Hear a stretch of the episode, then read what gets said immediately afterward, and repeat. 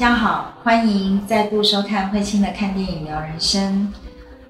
单亲呢，在我们这个社会上来说，也是一个我们可以去啊探讨的一个议题。那么今天要跟大家分享的这一部影片呢，是《为父进行式》，就是一个单亲的爸爸带着女儿，这中间的一些过程，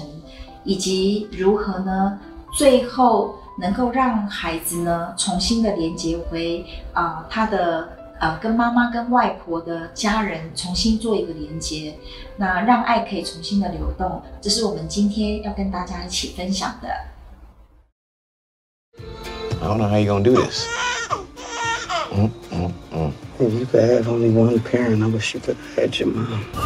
Matthew, darling, we think you should move back to Minnesota. You're all alone here. She needs family. Raising a child, it's a non-stop, all day, all night affair. How does it look? I think it's a new look. I think it's a new hairstyle that can catch on if given a chance. Mr. Logan, Madeline doesn't have a mother to model after. I am well aware. 欢迎大家再次回到慧清的看电影聊人生。那这次小编要跟大家分享这部电影是一部小品，叫《为父进行式》。那这部小品，刚刚其实老师有谈到说，就是一位要独自抚养孩子的父亲。那在生活当中，其实会有很多的看见以及生命的转折。剧情一开始啊，就是看似完美的家庭啊，就是孩子要出生了，然后哎，三人的家庭其实看起来很美满。但是就在孩子出生没多久之后，太太就离世了。那这当中，其实男主角马修啊，就非常的崩溃。那身旁的人总是要鼓励他要去振作啊，然后你一定可以撑过去的。但其实我们生活中也常常遇到许多的困难。那当我们面临困难的时候，总是会有。嗯，会有人会出现说啊，你一定可以超越，你可以振作。那请老师帮我们从这样的一个电影片段以及角色，其实有谈到关系牢笼啊，来帮我们去深入去分享。嗯，是因为一开始呢，我们就可以看到啊，其实马修是出现在那个丧礼上，对不对？然后他就提到，感觉实在是很糟哦，因为他在经历什么丧妻之痛。哦，太太呢生下了孩子没多久就肺栓塞过去过世了嘛，对吗？然后呢，所有的这个朋友哦，包含他的妈妈、自己的妈妈，都不断的来这个叫他要振作，然后要熬过这一关啊。那妈妈甚至于跟他说，呃，这都一切都在主的安排里面，主的计划里面。然后嗯，你只要好好的振作，然后照常的做那个又好又特别的你，这样子就可以了。其实对马修而言，他多么的伤痛啊！我的太太才刚过世，你们一直要我振作，已经已经，我觉得他已经快濒临崩溃了哈，所以他只好叫他们说：你们不要再说了，再说他就要翻脸了，对吗？所以有时候我们对于说，当一个人处在那种很沮丧或是很挫折、很低潮的时候，我们真的没有办法叫别人要呃振作，亦或是呢呃，当他还很。这个执着于某些伤痛的时候，我们叫他要放下，这个就是一种我们讲说拯救者的位置啊。那拯救者呢，就只是啊比较容易就是呃说道理啦、指导啦、分析啊、判断啊。我经常开玩笑说，他就是比较容易开示啊。可是如果这样的说，呃，对于正在经历这些过程的伙伴没有帮助。那我们或许真正需要学习的是一种啊感同身受、同理。那怎么样能够感同身受跟同理呢？那代表在平常的时候，我们也需要深入自己的感受，我们才能够感同身受。那否则我们所说出的那些道理，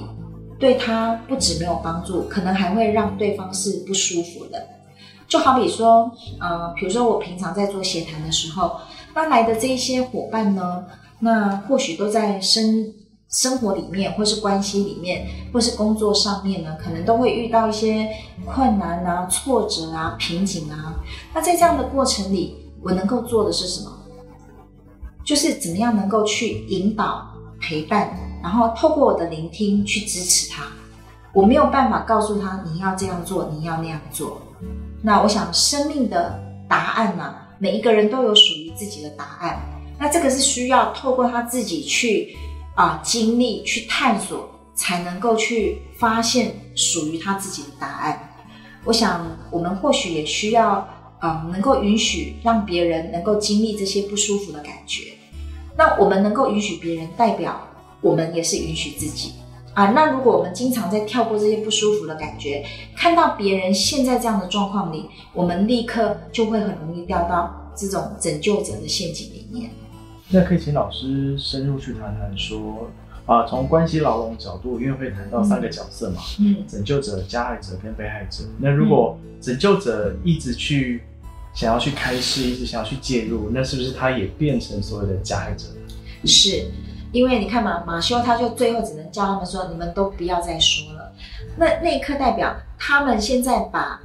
马修放在一个受害者的位置里面嘛，朋友跟妈妈就变成拯救者要救他嘛，可是又讲了这么多的道理要他振作，对马修而言他就开始生气了嘛，好，所以他会告诉他们不要再说了。这一刻他们变成加害者，而这些拯救者呢，啊闭嘴的状态。可能他们会在经验一种哇好心没好报啊，或者是怎么样。如果他们在经验这些不舒服的感觉，马修就变成加害者，他们就从拯救者变成受害者。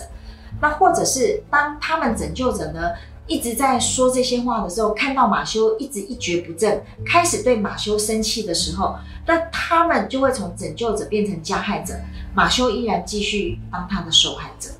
好，所以这就是我们讲在关系牢笼里面啊、如果受害者有了拯救者，他就不用去面对他的加害者，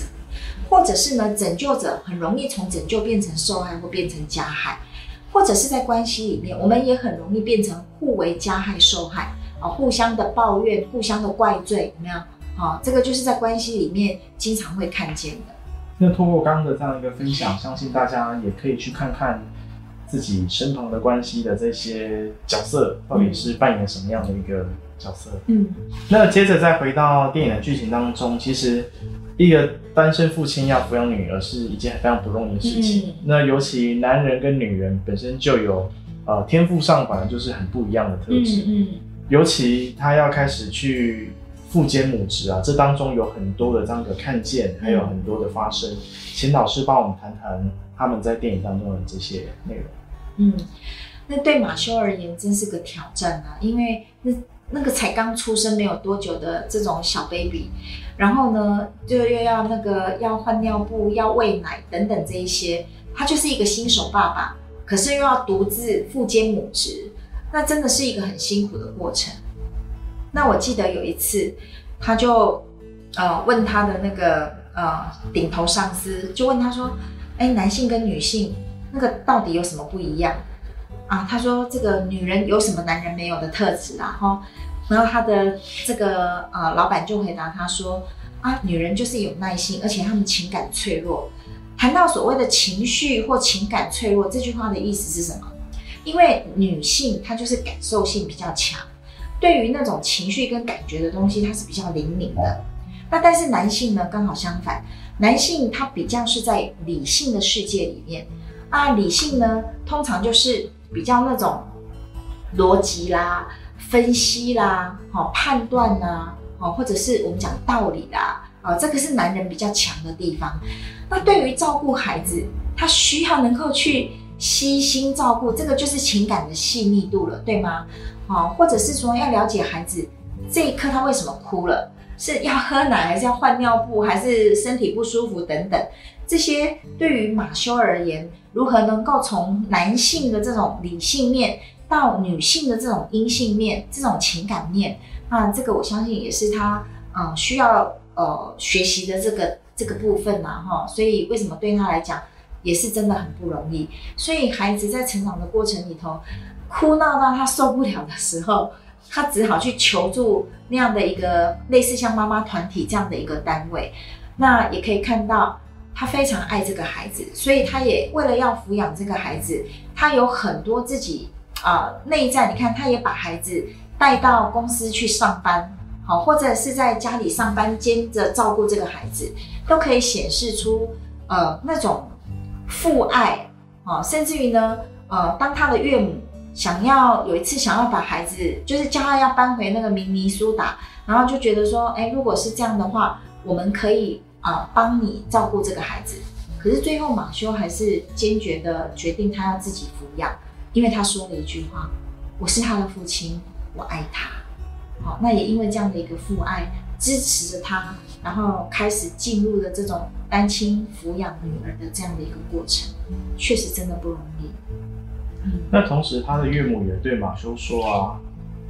麦蒂就是女儿，她需要家人，她同时也需要一个女性的榜样。嗯，请老师帮我们深入谈谈这一段。是因为在麦蒂成长的过程里面，可以说几乎马修就跟他相依为命嘛。那你看马修身边的也没有其他的女性朋友，那不是他的同事或者是他的朋友，全部都是男性。所以麦蒂在成长的过程里头，他几乎就是全部跟男人在一起。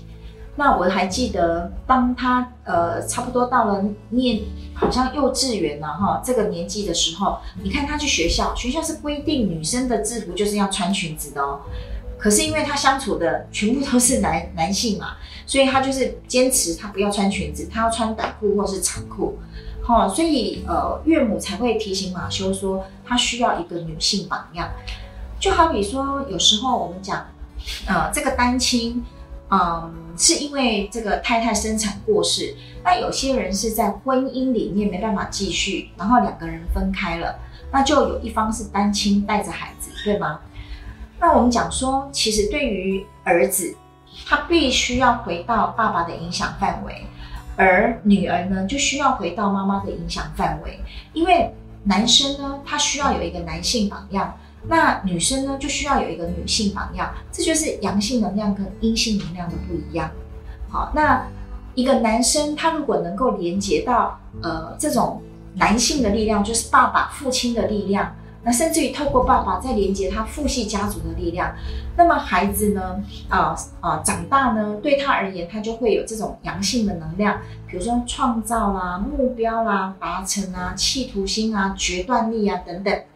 那女生呢？她需要的是阴性面的这种力量，所以她需要连接的是母亲。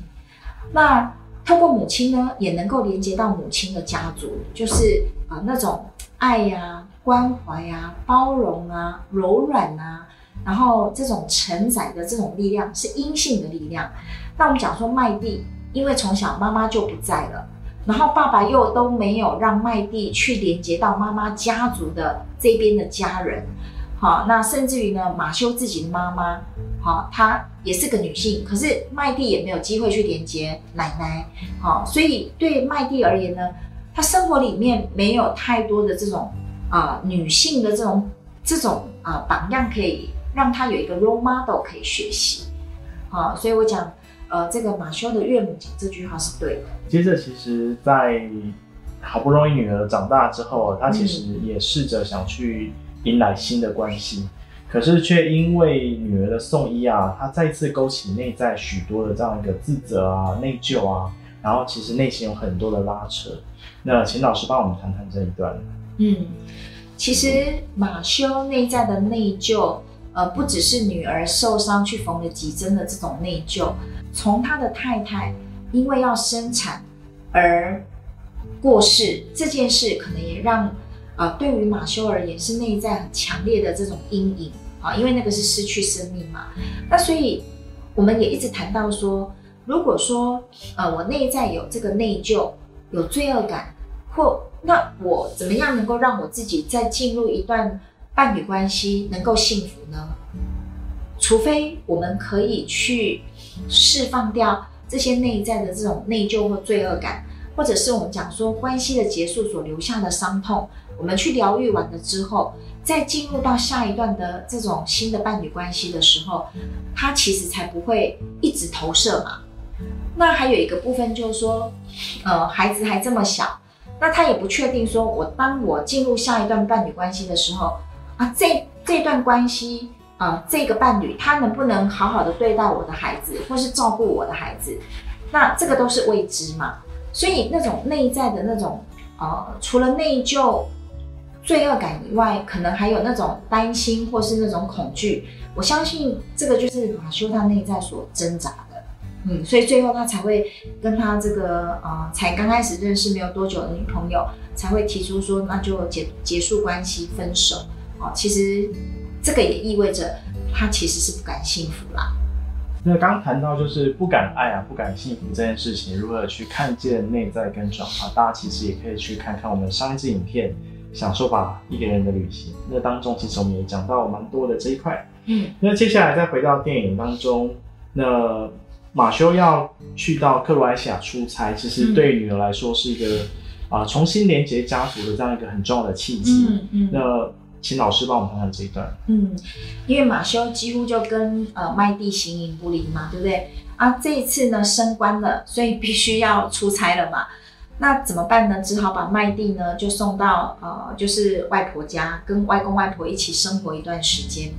麦蒂的外婆而言呢，其实就帮麦蒂准备的房间，其实就是呃丽兹啊、呃就是麦蒂的妈妈那个小时候住的这个房间嘛，哈、还有结婚之前所住的房间。那麦蒂呢，其实是透过这样的一个过程，他在连接他的妈妈，所以他就问外婆说：“妈妈是一个怎样的人？”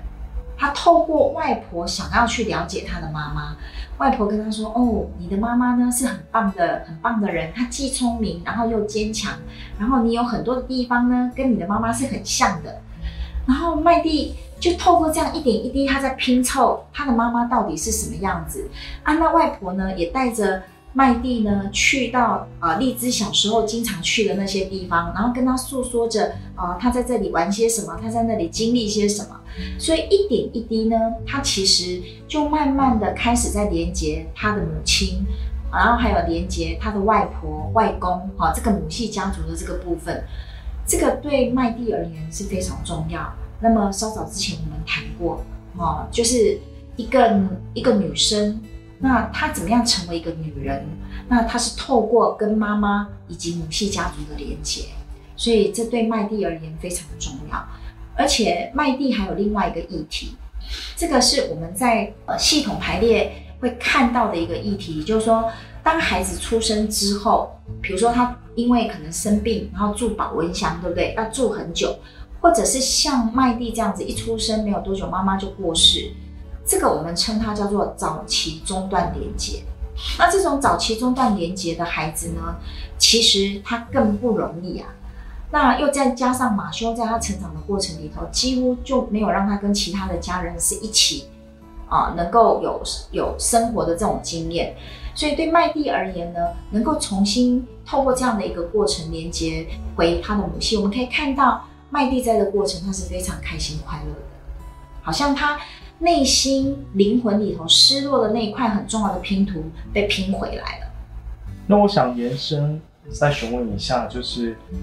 啊，刚、其实花了很多时的篇幅在谈论，就是麦蒂能够重新连回家族是一件非常重要的事情。所以我想深入问的是，那为什么我们能够重新连接家族是如此的重要？我们的名字里头第一个字就是我们的姓氏，这个姓氏代表什么？就是我们的家族啊。家族从世世代代的父母们，然后把生命这样传承下来，才来到我们的身上嘛。透过我们再传给我们的孩子，这个就是生命的传承。我们看到的也是生命的河流。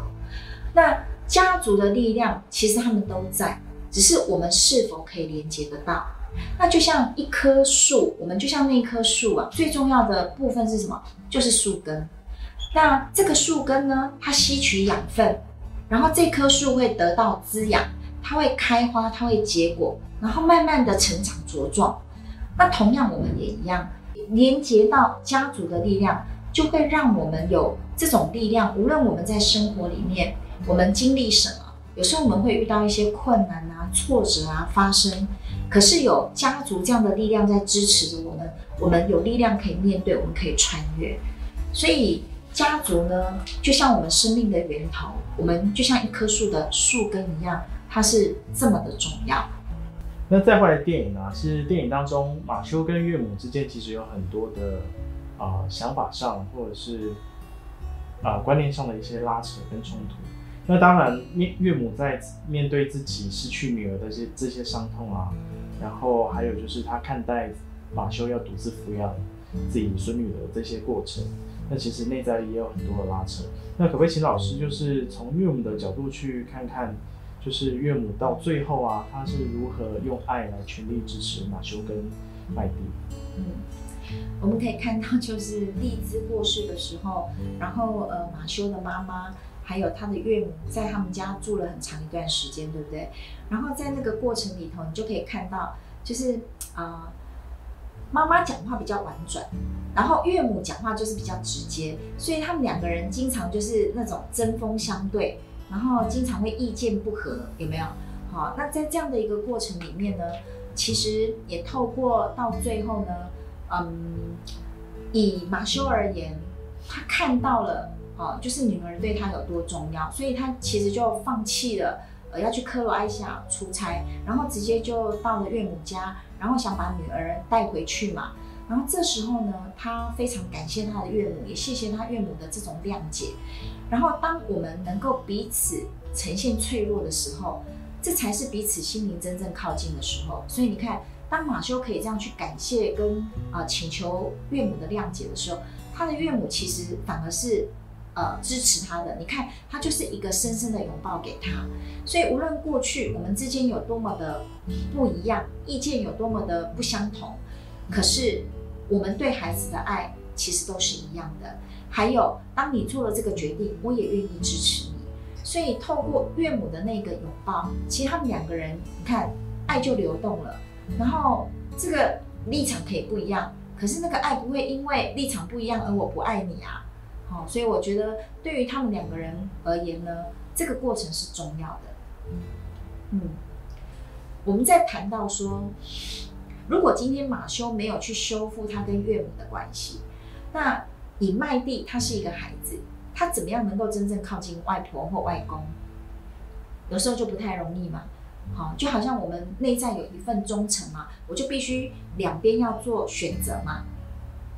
这也是我们经常会看到的一种系统动力啦。好，所以我想说，当马修跟这个岳母可以有这样的和解的时候，其实对麦蒂而言，他也可以爱爸爸，也可以爱妈妈这边的家人。那孩子反而两边的爱都得到，他也会放松。最后一幕这一段其实是蛮美的，就是最后马修他可以在麦莉的支持之下，他迎向新的关系。嗯对，请老师帮我们谈谈这一段。嗯，因为其实他就是内疚嘛，然后就结束结束了跟呃他的这个女朋友丽奇的关系嘛。但是呃，对于麦蒂而言，他也知道，呃，爸爸跟丽奇两个人是互有好感的，所以他同意，而且也支持。那就在这样的一个呃麦蒂的这种同意跟支持下，马修才敢踏出这一步嘛。那其实对于我们讲，这中间就有所谓序位的议题啊，哈，比如说以丽奇来讲呢，呃，他是等于是后面的嘛，然后荔枝这个已经过世的太太是这是先的嘛，那怎么样利奇能够尊重这个你是先的，我是后的？还有他必须要去尊重马修跟呃太太荔枝的这种爱的连接，还有跟孩子麦蒂这种爱的连接，因为这边都是先的关系，然后他这边是后的。当他后面来的可以尊重前面的这样的一个关系的时候，那这个序位对了，爱就会流动。那如果今天我们也会看到说，有时候有一些关系哦，我是后面的，可是我又嫉妒前面的，我又不尊重前面的，那这个就会引发后面关系的这种纠葛。我举个例子，比如说马修跟麦蒂这样的啊、父女关系是先于后面的那一段伴侣关系的嘛？那如果我们变成倒过来的，最后是忽略了孩子，然后以后面的伴侣关系为主，这个序位就就错乱了。那这样的错乱呢，就会造成这边可能伴侣关系也会有议题，亲子关系也会有议题，或者是啊、比如说麦蒂跟后来的这个伴侣也会有一些关系上的议题。这个也是我们经常会在一些关系里头看到的这种啊、现象啊，所以怎么样能够尊重序位，爱才能够流动。今天非常谢谢大家的观赏，那喜欢我的影片，欢迎订阅我的频道，也是订阅你的人生哦。我们下次见，拜拜。